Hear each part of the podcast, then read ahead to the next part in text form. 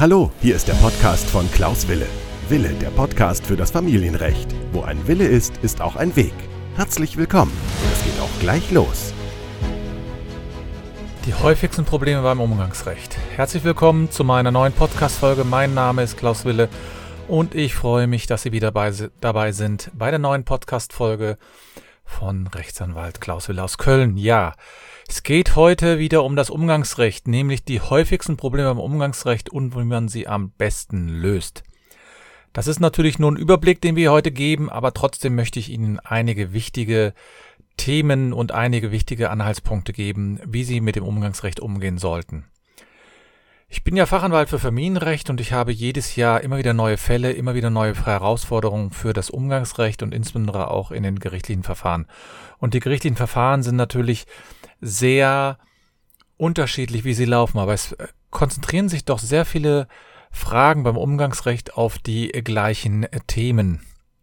Das erste ist natürlich, wenn man sich trennt, dann äh, stellt sich natürlich immer wieder die Frage, wer eigentlich hauptsächlich das Kind jetzt betreuen wird und wie der andere Elternteil hier Kontakt zu dem Kind aufnehmen darf. Denn für das Kind ist es natürlich besonders wichtig, regelmäßigen Kontakt zu haben.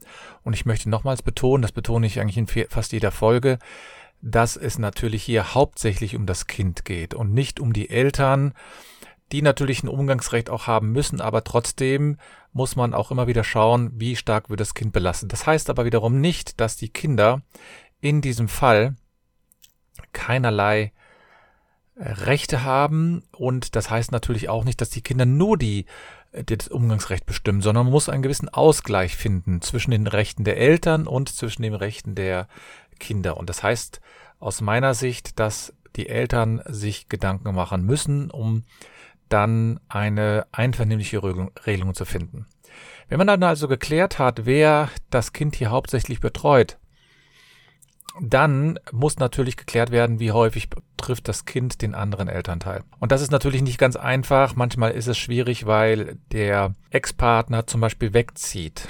Er zieht unwahrscheinlich weit weg, vielleicht mehrere hundert Kilometer. Also muss man eine Regelung finden, wie man in diesen Situationen das Umgangsrecht durchführt. Das kann zum Beispiel sein, dass Sie darüber nachdenken, ähm, in den Sommerferien mehr Umgang zu vergeben bzw. wahrzunehmen.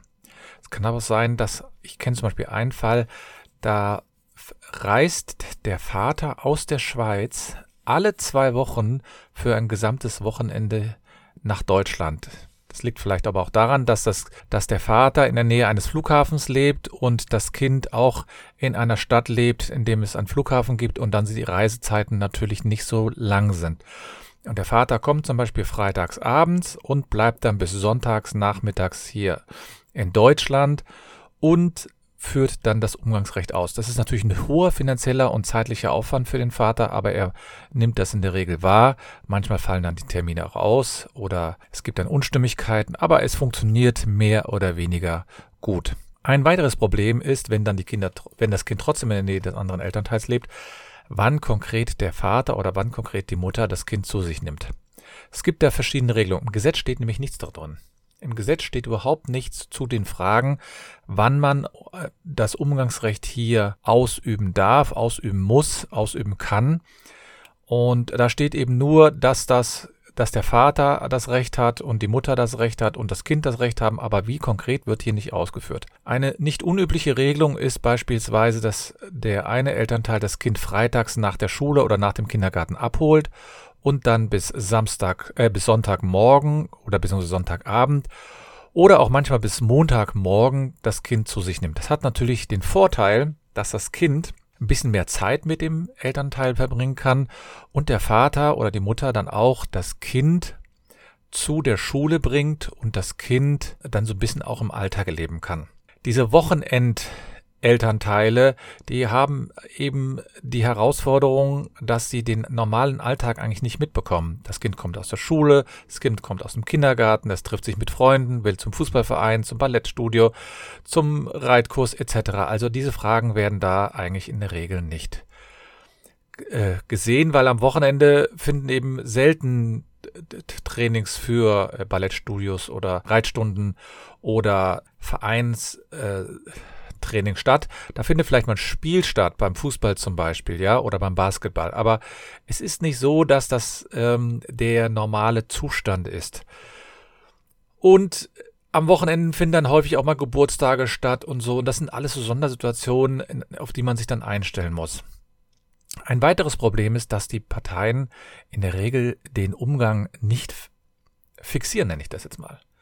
Ja, das ist ein bisschen seltsam, aber viele Parteien haben den Eindruck, dass sie das alles doch so mündlich vereinbaren können. Und ich halte das für äußerst, äußerst fatal, dass man hier keine schriftliche, ähm, schriftlichen Dokumente aufsetzt. Denn wenn man sich unterhält und dann eine schwierige Situation regeln möchte, dann wird niemand nach zwei Jahren wissen, was man vor zwei Jahren ungefähr gesagt hat dann wird es dann so sein, dass die Parteien sich über Einzelheiten streiten werden. Und das soll ja gerade vermieden werden. Also kann ich nur jedem raten, um solche Herausforderungen zu vermeiden, sollten Sie auf jeden Fall ein schriftliches Dokument aufzusetzen. Das können Sie beim Anwalt machen, das können Sie beim Jugendamt machen, das können Sie aber auch selbst machen. Häufig streiten sich die Parteien aber gar nicht darüber, sondern sie streiten sich dann häufig über solche Sondertage. Sondertage sind zum Beispiel Feiertage, Geburtstage,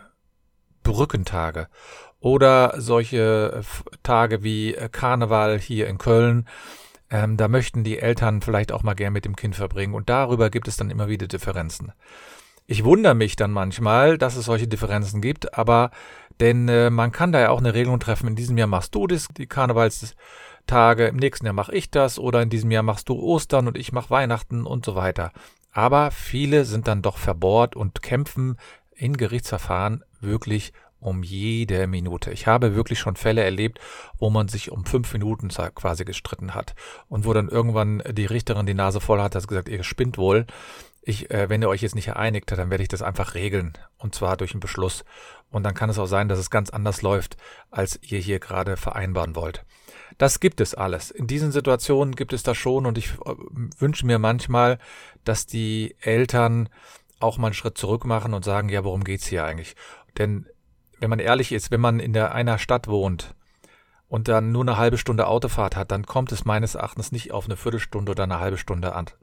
Ich kann das verstehen, wenn man sich quasi wünscht, mehr Umgang zu haben, weil man weiter weg entfernt wurde, 50, 60 Kilometer vielleicht oder so, dass man dann sagt, naja, da macht die halbe Stunde schon etwas aus, weil ich muss ja erstmal eine halbe Stunde oder eine Dreiviertelstunde mit dem Auto aus der Stadt dann in meinen Ort wieder kommen und dann wieder muss man ja auch wieder zurückfahren. Da geht dann schon vielleicht etwas verloren. Aber wenn man innerhalb einer gleichen Stadt wohnt, dann ist das in der Regel doch ein bisschen übertrieben. Aber das drückt natürlich andererseits auch aus, dass äh, die Elternteile schon eine Sehnsucht haben, beide das Kind häufig zu sehen. Aber man muss auch überlegen, das Kind braucht auch mal selbst Zeit für sich.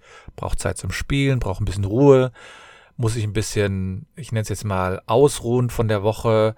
Ähm, denn die Schulen sind ja, je nachdem, was es für eine Schule ist, sind ja schon etwas anstrengend. Ein weiteres Problem ist, dass die Parteien sich dann über die Ferienzeiten nicht ordnungsgemäß einigen können. Das liegt natürlich in der Schwäche des Gesetzes, dass das Gesetz hier keine klaren Regelungen trifft. Andererseits gibt es natürlich auch die Möglichkeit dadurch, dass äh, die Eltern sich dann konkret auf irgendwelche Zeiten einigen können. Was ich immer wieder höre, ist, dass einige Väter ähm, sozusagen die Kinder in den Ferienzeiten nicht zu sich nehmen wollen mit der Begründung, sie müssten dort arbeiten. Das ist richtig, Sie müssen bestimmt dort arbeiten, aber Sie könnten ja zum Beispiel auch eine Ferienfreizeit organisieren oder Sie könnten auch organisieren, dass die Großeltern Zeit mit dem Kind verbringen oder Sie könnten auch selbst versuchen, Ihre wenigen Wochen an Urlaub gerade in den Sommerferien zu legen. Das ist nicht immer ganz einfach, das weiß ich und das lässt sich immer so schon reden, ja, das geht schon und so weiter. Man möchte natürlich auch selbst gern Urlaub machen, aber wenn man beispielsweise in den in ähm, Sommerferien hat man drei Wochen, äh, kann man drei Wochen ähm, doch Zeit mit den Kindern verbringen. Auf der einen Seite beschwert man sich, dass man keine Zeit mit den Kindern verbringen kann, äh, weil das die Mutter angeblich nicht erlaubt. Und auf der anderen Seite nimmt man dann nicht die Urlaubszeiten. Und da wünsche ich mir natürlich manchmal auch ein bisschen Flexibilität. Aber auch vielleicht von der Mutter, die dann vielleicht sagt, manchmal, ja, okay, jetzt geht es gerade in diesem Jahr nicht, aber dann vielleicht geht es ja im nächsten Jahr. Also zwei Wochen sollte man meines Erachtens schon am Stück mit dem Kind auch mal verbringen können, so viel müssten einem das Kind dann auch wert sein. Und da muss man nicht immer zwingend wegfahren, weil das wird dann, ist das nächste Jahr, wir, ähm, wir haben nicht das Geld, um wegzufahren. Darum geht es ja gar nicht. Es geht ja darum, dass man mit dem Kind Urlaub verbringen kann in anderen Städten. Auch, man kann auch Ausflüge machen, man kann auch in den Zoo gehen, man kann ins Schwimmbad gehen. Es gibt also viele Möglichkeiten, wie man auch zwei Wochen rumkriegen kann. Und das Kind ist, möchte in der Regel ja auch nicht 24 Stunden betreut werden, also im Sinne von, dass der Vater oder die Mutter daneben sitzt, sondern das ist auch mal ganz froh, wenn es zu Hause sitzt und beispielsweise äh, ein Buch lesen kann, Nintendo spielen kann, am Fernsehen sehen kann oder einfach nur mal alleine irgendwas mit Playmobil spielen kann. Und wenn die Kinder Eltern, äh, älter werden, dann organisieren die sowieso schon selbst. Also ich werde wahrscheinlich ähm, in der Regel einem älteren Kind nicht vorschreiben können, ob es nun eine Woche zu Hause sitzt oder eine Woche mit sich mit auch mit Freunden oder Freundinnen treffen kann. Ja, das sind einige häufige Probleme, die man hat. Ne? Dann äh, ein anderes Problem, und da will ich dann auch langsam zum Abschluss kommen, ist, dass sie, dass der Umgang quasi nur, ich sag mal, zögerlich wahrgenommen wird oder unregelmäßig wahrgenommen wird. Das ist ein großes Problem, denn die Rechtsprechung gibt derzeit noch keinen Schadensersatzanspruch aus in solchen Situationen. Was meine ich damit? Also die Mutter sagt zum Beispiel der Vater, äh, soll doch mit dem Kind ähm, Ferienzeiten verbringen, zwei Wochen. Und dann kurzfristig sagt der Vater auf einmal ab. Und die Mutter muss jetzt hier ad hoc irgendeine Situation, irgendeine Lösung finden. Beispielsweise muss sie dann eine teuren Ferienzeit äh, bezahlen. Und da gibt es bedauerlicherweise keine Ansprüche, dass die Väter hier oder die Mütter, je nachdem wer da ähm, sozusagen der Verantwortliche ist, hier ähm, in, in Anspruch genommen werden kann. Das ist meines Erachtens eine, Schwä eine Schwäche des Gesetzes. Wenn man schon sagt, dass man Umgang haben will und man, man muss ja nicht unbedingt sagen, man hat 50-50 unter ähm, Ferienzeiten, dann finde ich, sollte man schon hingehen und sagen, dass jemand zum Beispiel auf jeden Fall zwei Wochen am Stück verbringen kann. Und wenn das kurzfristig abgesagt wird, dann muss auch hier irgendwie ein Schadensersatzanspruch kommen. Und das gibt es derzeit noch nicht. Ähm, und das ist mein bedauerlicherweise, ähm, bleibt es dann häufig auf dem Rücken der Mütter kleben, nenne ich das jetzt mal. Ne? Die müssen sich dann organisieren, die müssen dann Freundinnen fragen oder sie müssen dann Ferienzeiten organisieren und, und, und. Wie dem auch sei, ich möchte Sie einfach nur darum bitten, wenn Sie beim Umgangsrecht äh, gerade irgendwie am Stocken sind, dann überlegen Sie sich einfach mal eine rechtsanwältliche Beratung ähm, sich zu gönnen, in Anführungsstrichen, mal die Fragen zu erörtern und welche alternativen Lösungswege es gibt. Denn wenn man selbst in so einer, so einer Situation verharrt, sozusagen, man schaut sich das Problem an, aber dann man sozusagen, man weiß nicht genau, wie man rauskommt, dann ist es ganz gut, wenn man einen Coach quasi von außen hat, der einem sagt, passen Sie auf, rechtlich kann man auch diesen Weg gehen oder den anderen Weg gehen. Es ist nicht zwingend, dass man so, dass man das so macht, aber es ist eine Möglichkeit. Und ich hoffe, dass, egal was Sie jetzt machen, in welcher Situation Sie sind, ich hoffe wirklich, dass Sie eine Lösung für sich finden.